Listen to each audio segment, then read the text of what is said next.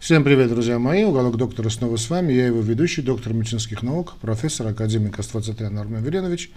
Сегодня продолжаю лекцию про э, сердцебиение.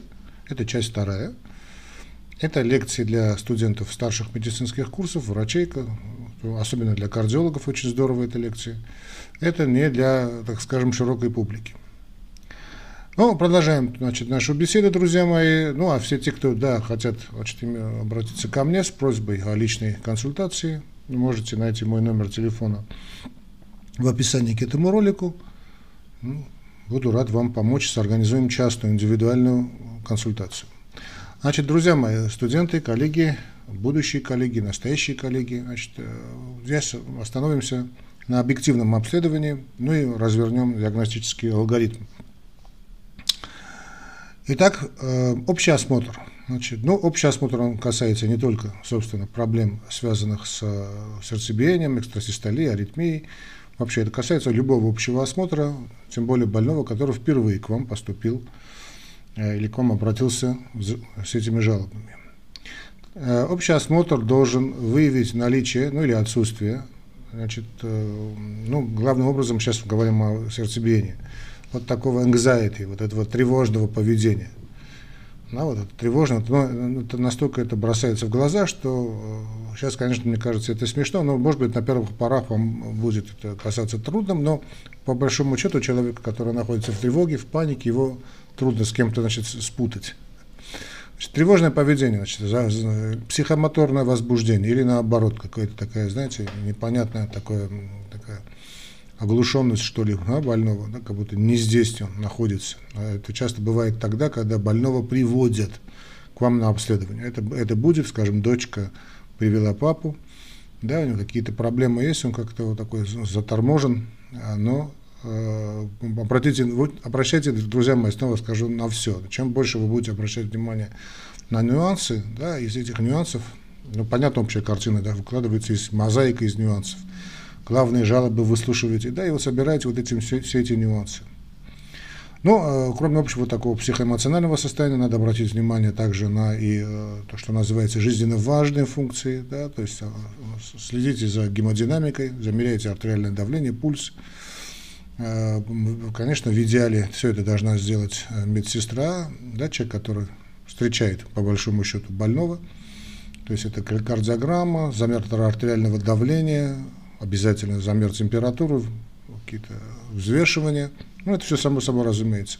Но вы также можете, друзья мои, не, по, не понадейтесь на сестру, значит, э, постарайтесь определить, есть ли лихорадка или нет лихорадки. Ну, показатели артериального давления написаны, да, вот э, постарайтесь, я много раз на эту тему говорю, и сейчас говорю, друзья мои, значит, как-то бы ненароком прикасаться, ну, нароком, ненароком прикасаться к больному. Во-первых, это успокоит больного, во-вторых, вот это прикосновение вот к руке, когда больной или там больная лежит на кушетке, готовится к обследованию, э, очень важны.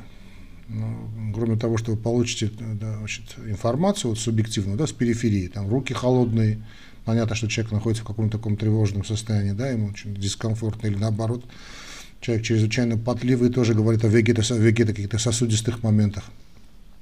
Чрезмерная потливость, а может что-то другое и быть ненароком так, или на основу скажу, или нароком прощупаете пульс. А, и, кроме того, это какое-то доверительное отношение, потому что вы входите в интимную зону, понятно, что в эту интимную зону человеку надо входить очень-очень осторожно. Вот это privacy, вот это самое такое прикосновение, это вхождение в интимную зону человека, а не то, что вы подумали, да?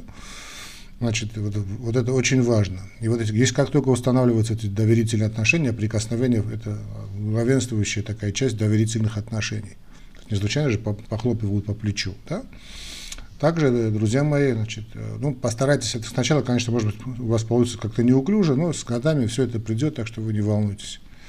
Так вот, э, определяете да, наличие лихорадки, есть лихорадочность какая-то или нет. То есть тоже придет, привыкните. Да? Да, ну, понятно, что есть параметры, все это выставлены, но, может быть, медсестра ошиблась. Вот. Пора спросить, были ли простуда, была ли простуда или нет. Понятно, тахикардия, брадикардия нас должно заинтриговать, заинтересовать. Тахипное. Да, если есть возможность э, пульс оксигенации, сейчас уже очень много делают, ну, такой копеечный метод исследования, да, пульс оксиметрию. Вот это все эти такие, да, эти примитивные, казалось бы, вещи вам дадут очень необходимую, значит, э, ну, какую-то картину. Э, желательно выявлять изменения артериального давления и частоты сердечных сокращений в ортостазе, да, то есть когда человек значит, лежит, сидит, и потом он встал, опять еще замерить. Э, можно попросить, скажем, в ресепшене, да, в приемной, чтобы когда приемные э, обращаются, но у вас есть такая возможность, чтобы все эти замеры делались. Да, чуточку, может быть, на 5 минут, если ну, в, в приемной или там, в приемном отделе. Э, ну, если, конечно, не ургентное состояние, больной проведет дольше времени, но вы получите такую более или менее цельную картину, и когда будете собирать анамнез, на это время не потеряете. Во время аускультации сердца во время аскультации необходимо отметить частоту и регулярность ритма, ну, наличие шумов, экстракардиальных каких-то тонов, которые могут указывать на наличие пороков сердца или иные структурные аномалии. А уже несколько, несколько раз мы говорили про аускультацию, и опять же хочу этот момент сказать, это очень важно, вот эти все пальпации, перкуссии, постукивания, прикасания. Да, вам не надо, чтобы казаться таким архаичным динозавром. Все это вам, во-первых, дает информацию, и еще раз, во-вторых, скажу, а может быть даже и в первых. Это устанавливает доверительные отношения. Вот больной думает, о, видите, врач такой молодой, но так, использует классические методы обследования, он выслушивает сердце, да, не сразу не посылает на там, сонографическое ультразвуковое исследование, какие-то другие методы имейджинга, визуализации сердца. Да, порослушал внимательно, надо не, не, не секунду-две, так внимательно прослушал, постукал, проперкутировал, а пропальпировал. О, говорит, значит, видите, какой внимательный у меня доктор. Значит, если он внимательный, я тоже буду с ним доверительно. А, доверие – основа основ лечения, снова скажу. Если вы не дружите с вашим больным, вы его не лечите. А, ну да, осмотр головы, шеи, могут быть обнаружены нарушения или дисинхронные такие, дисинхрония, вот это, да, вот югулярисов – регулярных пульсовых волн по сравнению с пульсовым пульсом на сонных артериях. Или данные аскультации сердца, а также признаки значит, гипертиреоза, а, например, увеличение щитовидной железы, изменение ее консистенции, да и общий вид, ну, особенно это, конечно, дамы, вот этот экзофтальм. Необходимо осмотреть конъюнктивы, ладонные складки и слизистые для выявления бледности. Конечно, здесь мы делаем а, какие-то анализы крови, общий анализ крови, а, но, знаете, так, я замечаю, что вот есть определенные моменты, которые почему-то нигде, ну, или в малых количествах клиниках делается. Если приходит дама, то вот эту дамам, э, вот эту щитовидку проверять, хотя бы только ТТГ, ТСХ, хотя бы. А так всем надо делать гликированный гемоглобин, вот тоже, что нигде не делается практически. Гликированный гемоглобин, самое, одна из самых главных, да, вот один из таких ключевых моментов. Кстати, общий белок тоже здорово проверять, да, но он входит в анализ. Ну, просто чтобы информация к размышлениям, потому что очень часто пропускается этот момент. Также очень такое внимание сейчас поднимает голову ревматические проблемы опять, давно забытые. Вот и желательно также и АСЛО проверять. Да. Ну да ладно. А, теперь а, неврологический статус, да, наверное, все-таки надо сказать. А, про аскультацию мы сказали, осмотр головы. Да, неврологический статус должен выявить а, значит, ну, то, конечно, вы, если внимательно это все заметите. Но в любом случае, значит, наличие, вот, наличие тремора, вот, или оживленных рефлексов, рефлексов. Зачем это все нужно? Что он говорит о том, о чрезвычайно таком чрезмерном симпатическом статусе, повышенном симпатическом статусе. Выявление неврологических, выявленные неврологические нарушения могут говорить о том, что причиной жалоб вот, на то же сердцебиение – являются судороги, именно судороги, а не кардиальные проявления, особенно если один из, одним из симптомов является обморок. Да? А, ну, можно держать в голове и эпиприпадок, да, и эпилептический припадок, но это такой старый момент, потому что приходит, говорит, вы знаете, доктор, грохнулся больной, и он рассказывает, пусть покажет язык. Рамки на языке могут вас навести на мысль о том, что тут действительно что-то с эпилепсией связано. Если это эпилепсия, то, понятно, надо смотреть уже э, в плане неврологии, то есть невролог должен смотреть. Ну, какие могут симптомы нас э, значит, потревожить? Значит, первое, серьезные, говорят, являются зеркалом, отражением э, серьезных проблем. Головокружение или обморочное состояние. Друзья мои, вот я хочу снова сказать, чтобы этот момент вам было понятно. Что говорят обморок, да, потом показывают, что это была сильная такая слабость, типа синкопальное явление, но не классический обморок. А, то есть обморок это когда человек падает и приводит травмы, особенно если он сделал под себя. Потому что если может быть такое истерическое состояние, то надо, чтобы вы смогли бы отдиагностировать. А если приходит человек с травмой, то тут уже да. Тут упал, он ушибся, удар какой-то получил, тем более после этого сделал под себя. Вот тут надо быть очень внимательным. А что там уже действительно серьезная проблема, тут и невролог должен параллельно с вами смотреть, не только вы, кардиолог. А, ну, понятно, боли в грудной клетке, помним классические проявления. Э, Все-таки классика встречается чаще, да, боли в грудной клетке значит, э, связанные с, тем более с физической нагрузкой, да, вот сильная боль или там э, возникла так, на фоне, скажем, подъема по лестницам, и все это сопровождалось, допустим, вот этим вашим сердцебиением, плюс еще не говорю о том, что была одышка. Кстати, одышка тоже входит в, э, в признак свидетельства серьезного заболевания. А, значит, также обращайте внимание вот на этот нерегулярность сердечного ритма и, э, и на частоту сердечных сокращений. Что не, так, не надо только основываться на данных больного. Да? Если, скажем, э, частота сердечных сокращений в покое выше 100, особенно выше 120, то это уже серьезный признак проблемы. А, если меньше 50, особенно меньше 45, то есть брадикардия выраженная, тоже признак серьезной проблемы. Пораспрашивайте о значит, анамнезе. Значит, в анамнезе есть какие-то значимые патологии сердца, как-то. Ну, панишемическая болезнь сердца, я думаю, уже понятно, да, то, что не будем уходить. Порочные какие-то моменты, пороки сердца, да. Хотя здесь тоже можно сильно ошибиться, потому что можно вам сказать, доктор, мне поставили диагноз порок сердца, когда мне было 2 года, а перед вами 82 года человек, да.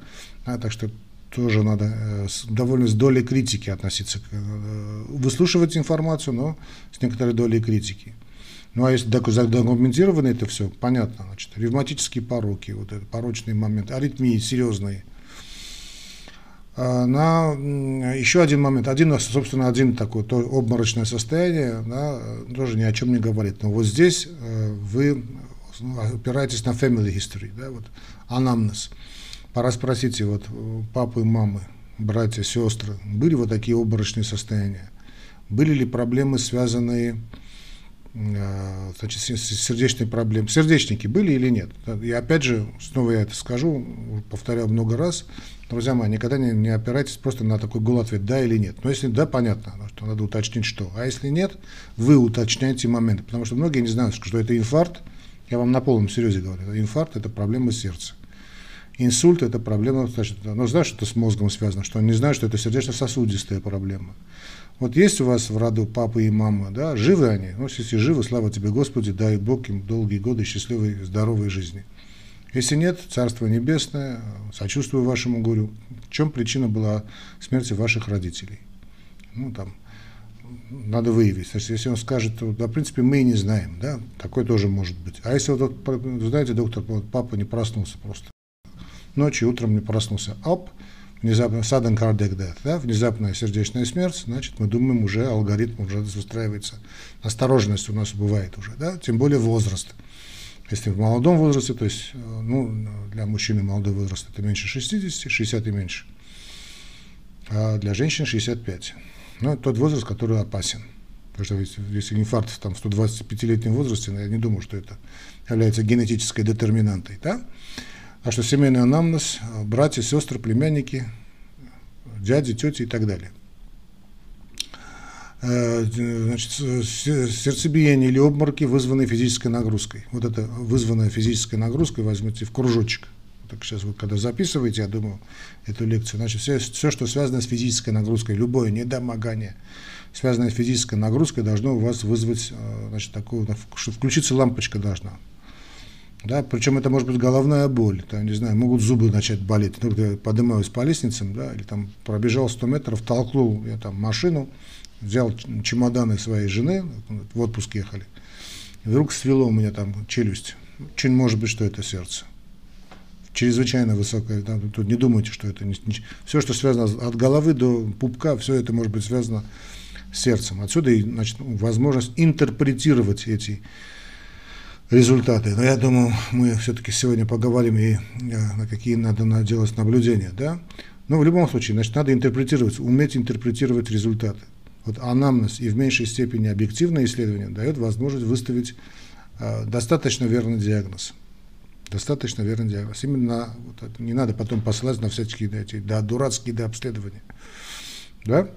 Оценка пульса и аускультации сердца могут выявить наличие аритмии.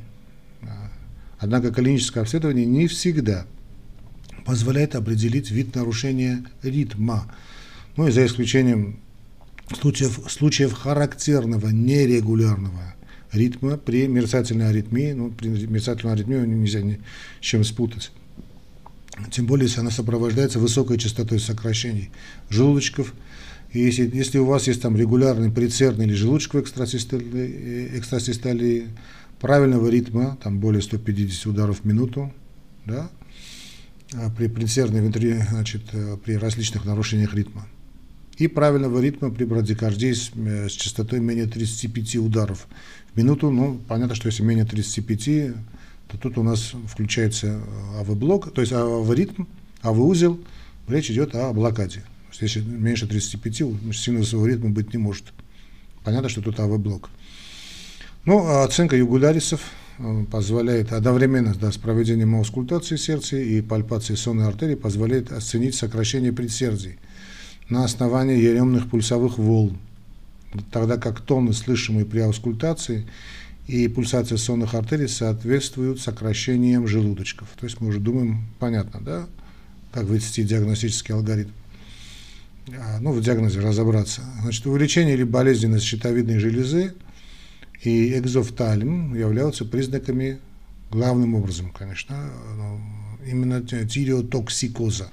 Вот это экзофтальм вот такой, да, вот, такие вылупившиеся глаза, да, такие, с, с, с таким признаками. Вам кажется, что человек больной очень чего-то боится. Ну и плюс тут у нас еще и э, увеличение болезненности и ритм. Это тиреотоксикоз, по всей вероятности. Ну, а если выраженная гипертензия в сочетании с тахикардией, такая, знаете, тяжелая, то очень может быть, что это феохромоцитома. Ну, давайте мы все-таки, знаете, об этих данных поговорим тоже. Да, что тут мы имеем. Я не знаю, наверное, все-таки не покажет. Ладно, давайте попытаемся поработать вот так. Я не, не могу, давайте я буду просто зачитывать эту таблицу, которую мы тут все с вами сварганили. Какие знаковые, значимые данные анамнеза у больного с сердцебиением, да, чтобы мы знали. Итак, признаки периодически возникающие так называемые пропущенные сокращения. Ну, это или предсердная экстрасистолия, особенно, или желудочковая. Ну, желудочку очень четко выявить. Другой признак – частое ритмичное сердцебиение с внезапным началом и окончанием. Нередко повторяющиеся эпизоды, если это признак, то возможна причина у нас предсердная, вообще, пароксизмальная, вернее, вентрикулярная тахикардия или трепетание предсердия с проведением 2 к 1. Но также может быть желудочковая тахикардия. Хотя желудочковую тахикардию значит, настолько дает клиническую картину, что, что, или там, что трудно тут перепутать с чем-нибудь. Дальше следующий признак обморок или эпизоды значит, э, сердцебиения. Что тут может быть как причина? Это дисфункция синусового узла, да, слабость синусового узла. Или там у нас дополнительные пути проведения, например, синдром Вольф-Паркинсон-Вайта. Кстати, с этим синдромом Вольф-Паркинсон-Вайта тоже будьте осторожны на первых порах вы этот диагноз будете ставить всем налево-направо, потом увидите, что этот э, синдром Вольф-Паркинсон-Вайта встречается все реже и реже.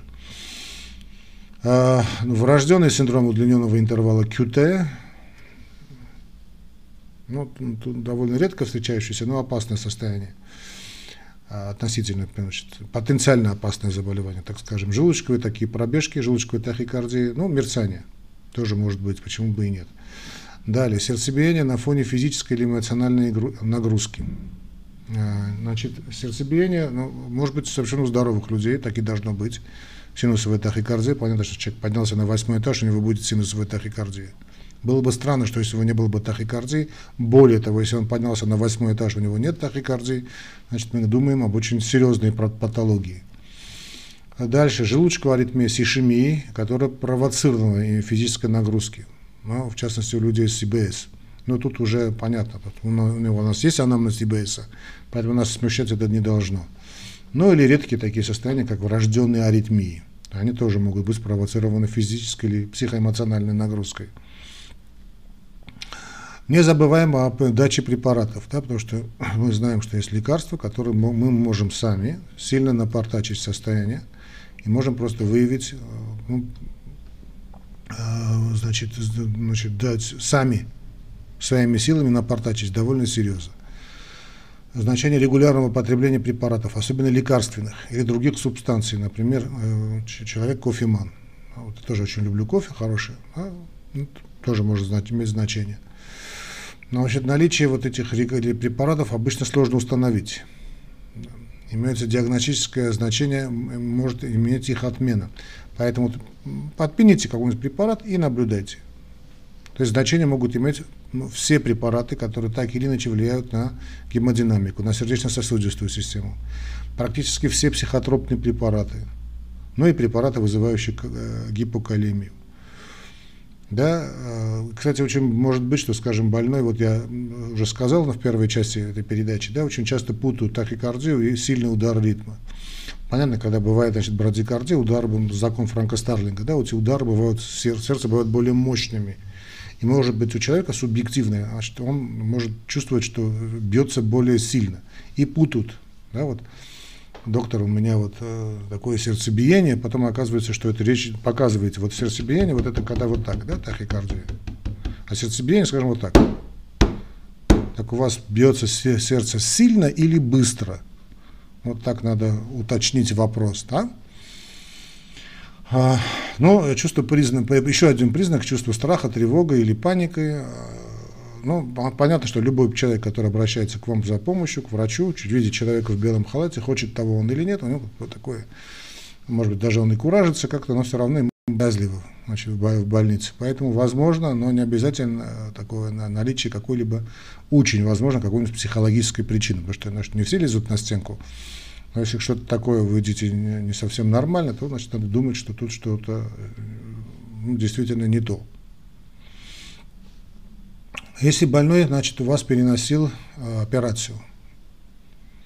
Ну, что это может быть? Что хочешь, может быть, скажем, синусовая тахикардия, это может быть боль, реакция на какое-то такое температурное воздействие. Кстати, тоже пусть хирург будет внимателен, если вы заметили, вас пригласили на консультацию, доктор, мы опробировали, там не знаю что, значит, ну, если эта инфекция там идет, чтобы знали, посмотрите на температуру.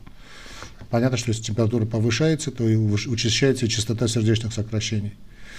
Что еще может быть? Синусовая тахикардия может быть признаками кровопотери да, после оперативного вмешательства. Тоже ничего хорошего в этом нет. А, ну, падает, ну, помните, да, минутный объем крови равняется ударный объем, умноженный на частоту сердечных сокращений, уменьшается объемный, объем, объем крови, да, и вынуждено сердце работать, чистить. А сам болевой признак, сам, сама боль может дать тахикардию сплошь и рядом. Хотя боль она обычно дает и снижение артериального давления, и, э, ну, не, я не говорю о болевом шоке, и, хотя там тоже, значит, чистит сердце, начинается давление, сначала, кстати, может повыситься давление. Боль может быть, э, ну, может быть тромбоэмболия, кстати, упаси Боже, да, тромбоэмболия легочных, э, легочной артерии. Ну, не, не, не крупная тромбоэмболия, крупная тромбоэмболия, там вы к трупу подойдете.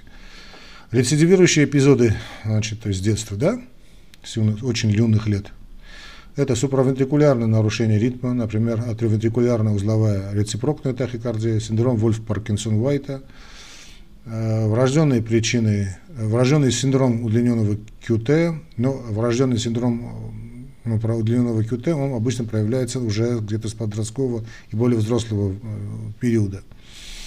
И другой признак, значит, указание на обморочное состояние или внезапную смерть в семейном анамнезе, значит, то есть мы думаем о том, что у нас генетическая детерминанта она есть, то есть мы думаем о, главным образом, синдроме Бругада, хотя синдром Бругада тоже, этот диагноз ставится очень часто не, не там, когда надо. Врожденный синдром удлиненного QT, ну или там дилатационный или гипертрофический кардиомиопатии. Я тоже бываем здесь внимательны, чтобы Мы, мы не напутали ничего ни с чем, да? Ну, это главным образом значимые данные у больного, анамнеза у больного с сердцебиениями. Ну, э, общее обследование, это мы делаем ЭКГ, если надо, и амбулаторное мониторирование, то есть холтер устанавливается, лаб-исследование, ну, общий анализ крови. Я люблю добавлять всегда там эти параметры, которых я уже сказал. Это ТТГ, хотя бы ТТГ. Э, Адамам лучше еще и аутоиммунку ставить, вот эти, да, все эти антитела к э, антитПО, к пероксидазе, потому что сплошь и рядом особенно в нашем регионе, э, значит, и АСЛО было бы недурственно. Ну, целеактивный белок, он входит в анализы. Ну, классика языка, общий анализ крови, общие, общие, общие данные. Э, очень здорово, значит, визуализирующие методы. Я люблю э, именно, значит, визуализирующие методы типа эхокардиографии и желательно делать нагрузочную пробу. К сожалению, нагрузочную пробу делают далеко не всегда, а если делают это в мире большая проблема, не делают ее до конца, физическую нагрузку. Вот стресс-тест. Я не знаю, будет у нас, наверное, дай бог, у нас найдем время, здоровье, поговорим о физических нагрузках, стресс-тесты, нагрузочные пробы, более, более основательно. Правда, здесь надо бы показывать, мне никак не получается с этим компьютером, с этой установкой вам показывать значит, кардиограммы хотя бы, да, или там таблицы, чтобы мы работали бы вместе. Ну, я думаю, это дело поправимое. Итак, ЭКГ мы делаем обязательно, замер гемодинамики, артериальное давление, температуру замерили, лабораторные исследования сделали все необходимые, которые есть, э, подумали о щитовидке, если это у нас дама. А СЛО можно сделать очень было бы недурственно, да. Ну и, и э, методы, значит, физической нагрузки, стресс-тест, может быть, один из самых информативных методов исследования в кардиологии, если он делается правильно, да вообще в медицине. простите, ну и методы визуализации. Кстати, может, методы визуализации тоже эхокардиографию можно сочетать э, с и нагрузочной пробой. Ну, правда, для этого должны быть соответствующий персонал и соответствующие способности. Ну, что тут про ЭКГ сказать? Она выявляется, понятно, выявля, выполняется всегда, но э, дело в том, что не всегда удается, простите, зарегистрировать электрокардиограмму именно в момент появления того, что больной называет приступом стенокардии ой, простите, да, да не только стенокардия, но и приступом э, значит, сердцебиения, вот этого palpitation. Потому что большинство аритмий возникают периодически и не имеют таких, э, сразу же, значит, тут надо их поймать, и не имеют, соответственно, КГ проявлений. Но тут, конечно, я не говорю о Вольф Паркинсон Вайте, да, когда в любом состоянии это можно увидеть, или там синдром удлиненного QT, или там аритмогенная дисплазия правого желудочка, что редко встретишь, но все равно, да, или там синдром Бругады. Если не удается установить, поставить диагноз, а симптомы возникают часто, целесообразно проводить холтер в течение 24-48 часов. В случае, когда синдромы появляются еще реже, симптомы, то следует а, использовать так называемые регистраторы. Но эти регистраторы для более длительного ношения, которые активизируются самим больным значит, в момент возникновения приступа. Значит, если они не всегда есть в наличии, да, но, значит, э, вы можете просто сказать, когда поставили холтер, сказать, вот, вот почувствовал что-то не то, да, на этой, этой кнопки нет на, допустим, этой опции нет на этом аппарате, сказать, вот, чтобы вы отметили, вот, когда вам стало плохо. Кстати, это тоже важно, скажем, он скажет, вот мне в 19 часов 20 минут стало плохо. Вы смотрите на данные Доплера, ой, простите, Холтера, смотрите на данные Холтера, видите, 19-20, скажем, была какая-то пробежка серьезной аритмии. Или не было, наоборот. Вот смотрите, смотрите, говорит больной, я смотрю вот в эти время, ну, время, которое вы мне указываете, вообще у вас ничего не было. И наоборот, там больной ничего не чувствовал, а там у него, скажем, к, к утру была какая-то пробежка серьезная, длительной э, тахикардии опасной. Все. Вот все эти методы используются, когда имеется подозрение на устойчивый, более или менее устойчивый характер аритмии, а не на одиночные экстрасистолии. Они одиночные экстрасистолии практически ни о чем не говорят.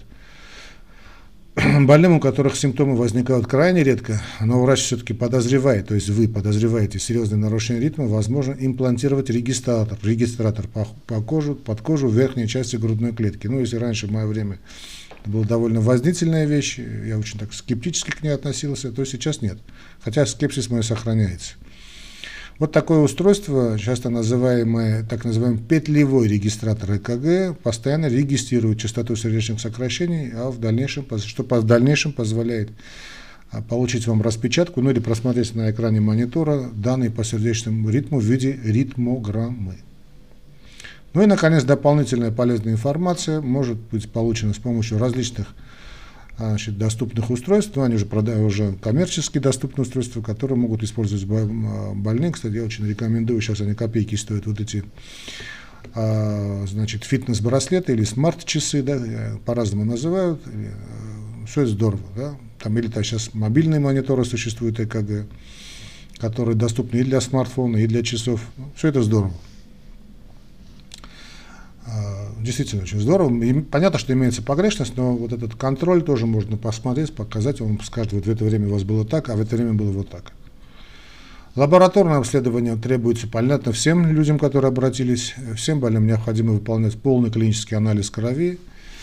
А, недурственно, если позволяет кошелек или позволяет возможность больницы или система, там, какая у вас работает, страховой медицины, и проявлять уровень электролитов в сыворотке, но мы главным образом ориентируемся на магний, кальций, да, ну, калий, понятно. Дальнейшее исследование должно быть направлено на выявление предполагаемых причин. А если какие-то такие моменты есть, то лучше и тропонин делать, да, то есть если это больной с продолжающейся аритмией, тем более боль в груди или другими симптомами, указывающими на наличие ижемии, миокардита и перикардита. И здесь я хочу обратить ваше внимание, потом мы обязательно об этом будем говорить, в, про, в лекциях про ишемию, что так, то, что мы называем, некоторые называют ложно-позитивные данные тропонина, значит, тропонина не должно быть в крови. Если есть аритмия, там, перикардит и миокардит, и у вас есть тропонин, значит идет некроз кардиомиоцитов. Понятно, что речь не идет о классическом инфаркте миокарда. Да, то, поэтому не надо говорить, а, ничего страшного здесь нет. Так что увидели тропонин, лучше больного да, обследовать, то в данном случае сделать и коронарографию, и все остальное. Ну, если положительный тропонин, да. Ну, смотрим потом тропонин в динамике. Об этом будем говорить, э, обычно, когда дойдем до ишемии миокарда. Оцениваем щитовидку. Она показана при впервые выявленной э, мерцательной аритмии. Ну, если также не будем забывать, что и мужики, да, там, скажем, погудели как-то хорошо на выходных, феномен значит, выходного сердца, да, на следующий день может быть и мерцание, но э, все-таки замеряйте.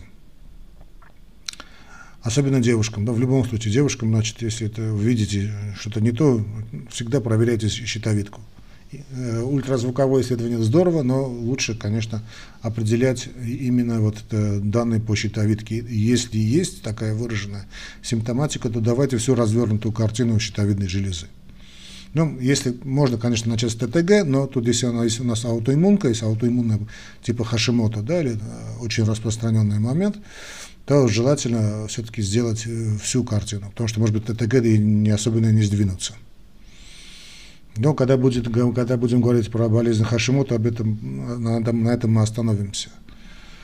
А, значит, ну, правда, выявляем щитовидку, гипертиреоз, гипотиреоз, ну, главным образом гипертиреоз думаем, у больных с приступообразным повышением артериального давления необходимо исключать феохромоцитом. Вот этот резкий взрывной подъем артериального давления не так на 20, 30, 40, да, потому что, скажем, было 100, 160, там стало 180, 190 гипертонии, там даже 120 стало 180, но выше за 200 или ближе к 300 это включается здесь лампочка феохромоцитома.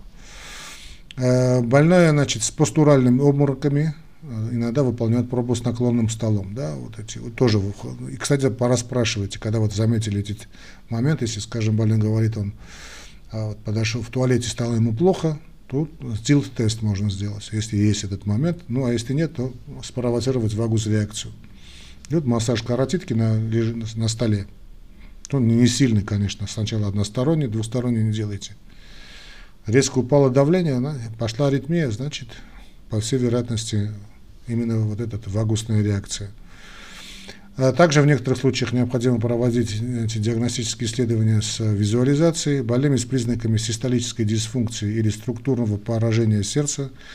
Надо делать эхокардиографию, э, да, ну, если есть возможность МРТ, хотя тут я эхокардиографию, конечно, ставлю на первое место, потому что, ну, МРТ, новые МРТ есть, да, дают фантастическую картину, но давайте не, все-таки ориентироваться не на исключение, а на правила. Эхокардиограф стоит в, в, сотню раз дешевле, да, и удобно его сделать.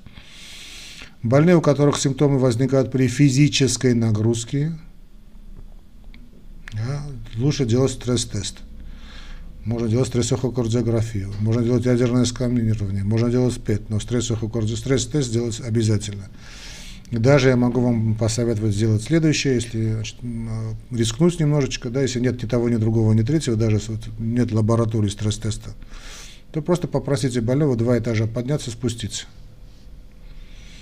Ну, желательно ходить вместе с ним, чтобы он не грохнулся. Да? И понаблюдайте за ним, за, пульсом, за пульсом, за его признаками. Боль возникла, одышка возникла. Вот понаблюдайте за этим больным. Два этажа, потом два, еще два этажа. Говорит, вот, знаете, доктор, вчера ходил пешком, было плохо, а сейчас хожу, значит, нормально. Ну, значит, явно ничего серьезного.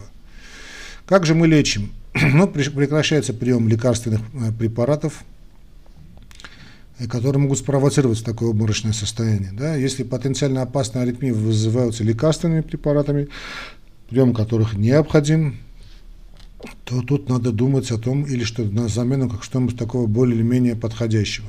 Да? Э, в случае одиночных предсердных или желудочковых экстрацистол или при отсутствии структурной патологии миокарда можно ограничиваться лишь хорошей беседой с больным. Если аритмия приводит к нарушению качества жизни, нарушению образа жизни, значит, у больного, которых, у которого в остальном, во всех отношениях других, скажем, здоровы, возможно назначение бета-блокеров. да, они такие самые безобидные в этом плане, э, предпринимаются усилия, чтобы уменьшить остроту восприятия у больных с повышенной тревожностью, убедить его, значит, или их в отсутствии серьезной патологии, если, конечно, это вам удастся. Потому что, да, они свято убеждены, что они помирают. Э, приводится, проводится диагностика и лечение, значит, важных, э, лечение, то есть выявленных нарушений частоты сердечных сокращений и лежащих в основу их заболеваний. Ну, имеются свои, свои подходы, конечно, должны иметься, то есть они есть, эти алгоритмы есть. Как мы ведем такие моменты, значит, это очень тоже надо, не, не будем забывать, как, что мы делаем. Ну, давайте я вам покажу это, да. Значит, что у нас может быть? Значит, э, если заболевание у нас, э, давайте, опять не показывается, ну ладно, многофокусные предсердные экстрасистолия, заболевание. Какое у нас заболевание? Мы, э, значит, многофокусные, да, то есть там, там, там. Мы успокаиваем, значит, э, эффект успокаивания, что называется, при действии дигидро, не дигидроперидиновых блокаторов кальциевых каналов или бета-блокеров. Бета-блокеры действуют шикарно. Ну, хотя тут можно и параллельно работать знаете, с фитопрепаратами, типа валерьяночки, да, чтобы успокоить человека. Если это у нас мерцательная аритмия, ну, мерцательная аритмия, ну, она ведется по всем правилам. То есть вот у нас анти, для мерцательной аритмии у нас будет отдельная передача, но сейчас просто скажу, чтобы было понятно. Тут мы используем два вектора. Значит, одна антикоагулянтная терапия, это обязательно, и другой, другой вектор – это контроль скорости э, значит, сердечного ритма. Значит, мы назначаем бета-блокеры, самое распространенное, самое правильное – также можно назначить веропамил, тут я уже небольшой вам советник, я знаю, что в гайдлайнах есть, но я не назначаю веропамилы, дилтиаземы, дигоксин. Дигоксин можно, когда есть сердечная недостаточность. А, значит, чтобы контролировать сердечный ритм, можно использовать, если особенно внезапно возникшие, это антиаритмики. Но самый известный из них, конечно, это у нас амиодарон – ну, зависит от страны. Но большей частью, конечно, кордарон, он уже амиодарон. Это и бутилит, пропафенон тоже можно использовать, почему бы нет. Дронидарон, соталол, а, тоже неплохой препарат. Дофетилит. А, это что касается лекарственных. Для контроля сердечного ритма также, конечно, используется кардиоверсия, радиоабляция и, и используется иногда процедура лабиринт, так называемая процедура Мейза, но об этом тоже будем говорить потом. Флаттер, трепетание предсердий, используется главным образом практически всегда. Значит, э, радиочастотная катетерная абляция, радиоабляция. И считается, что это действительно так, наилучшая терапия. Ну, должно, конечно, повли, по, очень сильно повести с специалистом-электрофизиологом. Иногда используется электроимпульсная терапия, может помочь дигоксин, бета-блокеры, веропамил или антиагугулянты. Но если это действительно трепетание, то... Ну, если нет возможности послать к электрофизиологу, да, то бета-блокеры.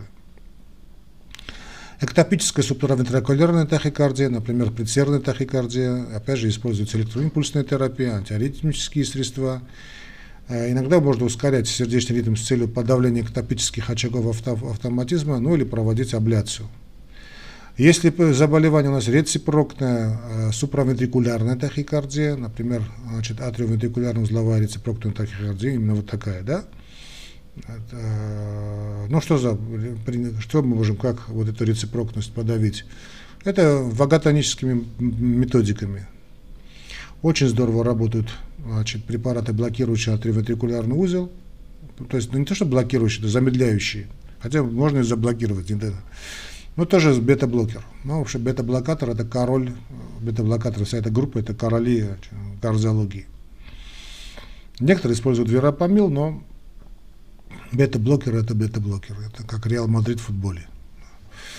Но лечение также можно и при реципрокности вот этой субвентикулярной тахикардии использовать и абляцию. Да, и э, если это действительно класс, классика жанра, то такая абляция является нарушением наилучшей наилучшей терапии. А, тахикардия широкого комплекса, ну, имеется в виду QRS, это желудочковая тахикардия, тут надо спасать жизнь больному. То есть немедленное, значит, э, немедленное вмешательство, лучше, конечно, всего кардиоверсия. Э, если такая не очень такая, да, попробовать амиодарон, соталол, пропофенон, внутривенные блокеры, лидокаин. Давайте вспомним иновокаинамид – что там у нас есть? Мексилетин, фликаинид. Да, но с фликаинидом тоже поосторожнее. Если там ишемические, значит, то очень осторожно с фликаинидом работать, радиочастотная абляция. Ну, в общем, грохните э, кардиоверсия, а там видно будет. Не больного, а ритм это грохнуть, привести в чувство. Можно и понадобится и имплантация дефибриллятора. Торсат депонт, э, торсат депонт это пируэт. как причина? При нестабильном состоянии немедленно значит, надо делать кардиоверсию, потому что торсат пуант может потом вам дать желудочковую тахикардию. Введение магния или калия, иногда имплантация дефибриллятора. Непрерывная терапия по мере необходимости с использованием магния, калия, блокеров, бета-блокеров, изопротеринола или со сверхчастотной электрокардиостимуляцией. Ну или имплантируем вот этот дефибриллятор кардиовертер. Если это фибрилляция желудочков, то, понятно, спасаем жизнь, потому что там речь идет о секундах. Дефибрилляция. А, ну, некоторые товарищи предлагают вводить внутривенный амиодарон, ну, если у вас есть катетер, потому что если вы только-только подошли к больному, не успеете попасть ему в вену. Если повторяющиеся эпизоды, то имплантировать э, значит, кардиовертер дефибриллятор. Ну, вроде все сказали, да, там. А, синдром Бругада, да. Э, ну, как правило, кардиоверсия или имплантация того же, значит, кардиовертера, дефибриллятора. И э, давайте все-таки скажем о важных моментах, узловых моментах в гериатрии.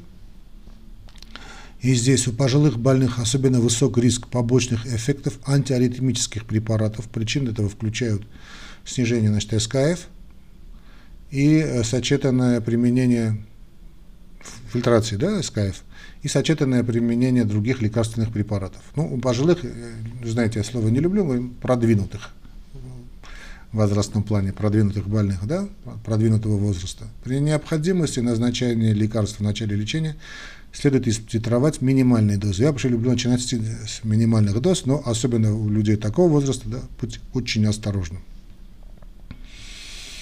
И это касается лечения гипотензии, значит, высокого давления тоже. Постепенно, постепенно, да. При необходимости, значит, э, ну, можно, конечно, увеличивать, но эти шаги делать постепенно. Возможно, наличие, наличие у таких людей продвинутого возраста, возраста нарушения проводимости, которые не имеют такой особой клиники, яркой клиники что выявляется при ЭКГ или других исследованиях, которые могут усугубиться на фоне применения антиаритмических э, препаратов. Вот таким больным может потребоваться имплантация значит, э, кардиостимулятора до назначения, э, собственно, антиаритмических препаратов. И вообще я не люблю назначать вот чистые антиаритмики. Очень не люблю и вам того же советую. Да? Лучше назначить бета-блокер, чем какой-нибудь просто такой чистый антиаритмик. А почему потом будем говорить на эту тему, да, вот, вот, типа, про, только про пафеноны там, или там, собственно, кордороны, да, осторожно, осторожно, друзья мои. Ну и на какие ключевые моменты я бы хотел бы обратить ваше внимание. Вот две передачи у нас а, уже были. То есть мы заканчиваем наш цикл, маленький цикл, именно по сердцебиению, потому что мы к аритмиям еще будем возвращаться не раз. На что бы я хотел ваш, обратить ваше внимание, дорогие друзья, в конце этой лекции, что сердцебиение представляет чрезвычайно частый, но также чрезвычайно малоспецифичный симптом. Да, самый частый, но самый малоспецифичный. Сердцебиение не является очевидным признаком значимого нарушения ритма. Далеко не всегда, но наличие сердцебиения у больного со структурной аномалией, с органикой, да, или с изменением на электрокардиограмме может оказаться признаком серьезной проблемы и, соответственно, требовать серьезного изучения. Крайне необходимо зарегистрировать электрокардиограмму и провести другие обследования в момент развития симптоматики. Нормальное КГ на фоне хорошего самочувствия не позволяют исключить серьезную патологию. Ну, с высокой долей, долей вероятности они исключают, но все-таки надо знать, что бывают исключения. Большинство антиаритмиков сами могут стать провокаторами нарушения ритма. Я от себя скажу, что, друзья мои, снова и снова скажу, чистых антиаритмиков назначаются в крайнем случае, и то не своим детям. Ну, шучу. Значит, в крайнем, в крайнем, крайнем случае, потому что сами антиаритмики имеют так называемый проаритмогенный эффект. По большому счету и моя значит, э, докторская диссертация именно на этом и основывалась. Но об этом тоже потом, если захотите. Э, но если имеются сомнения относительно характера тахиаритмии, приведшей к нарушению гемодинамики, вначале следует проводить кардиоверсию, понятно, и лишь потом задавать какие-то вопросы. То есть надо спасти жизнь больному, а потом думать обо всем остальном. Ну, давайте, друзья, мы на этом снова закончим. Э, благодарю вас за внимание, всех тех, кто дослушал эти две передачи касательно сердцебиений, лекций. Это все-таки лекции, как вы поняли. А мы будем с вами потом продолжать. Дай Бог нам и вам здоровья и сил. Следите за уголком доктора, друзья мои, поддерживайте наш, наш канал а, вашими лайками, распространениями вот этим, значит, наших лекций среди своих друзей, то есть ставьте палец вверх, вот нажмите на колокольчик, чтобы всегда быть в курсе обновлений уголка доктора. Ну, а также поддерживайте нас не только морально, но и материально. Реквизиты значит, российской системы Яндекс, э, это уже Сбербанк фактически, да? Ну, не фактически, он скупил Яндекс, это Юмани, ну и карточка Яндекса, это фактически также карточка из Сбербанка. Все реквизиты российской системы вы увидите в описании к этому ролику. А, до новых встреч, друзья мои. Удачи вам в вашей карьере, здоровья вам, вашим близким и вашим будущим больным. Ну, умение их лечить. До свидания. До новых встреч.